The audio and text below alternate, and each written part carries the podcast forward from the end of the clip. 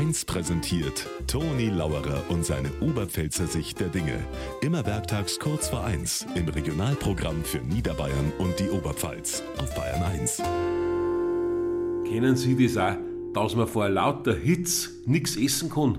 Also mir geht's ja so. Ich hab am Wochenende den ganzen Tag nichts essen können. Ich, wenn bloß an eine feste Nahrung denkt hab, hab ich schon geschwitzt. Und heute der Frei ein Kilo mehr auf der Waage. Ich hab's gesagt zu meiner Frau, das gibt's doch nicht. Freitag, Samstag, Sonntag, den ganzen Tag nichts gegessen. Und ein Kilo mehr. Weil gibt's denn das? Dann sagt's, ja, den ganzen Tag nichts gegessen, aber auf Nacht hast du es mehr als nachgeholt. Hat's auch wieder recht.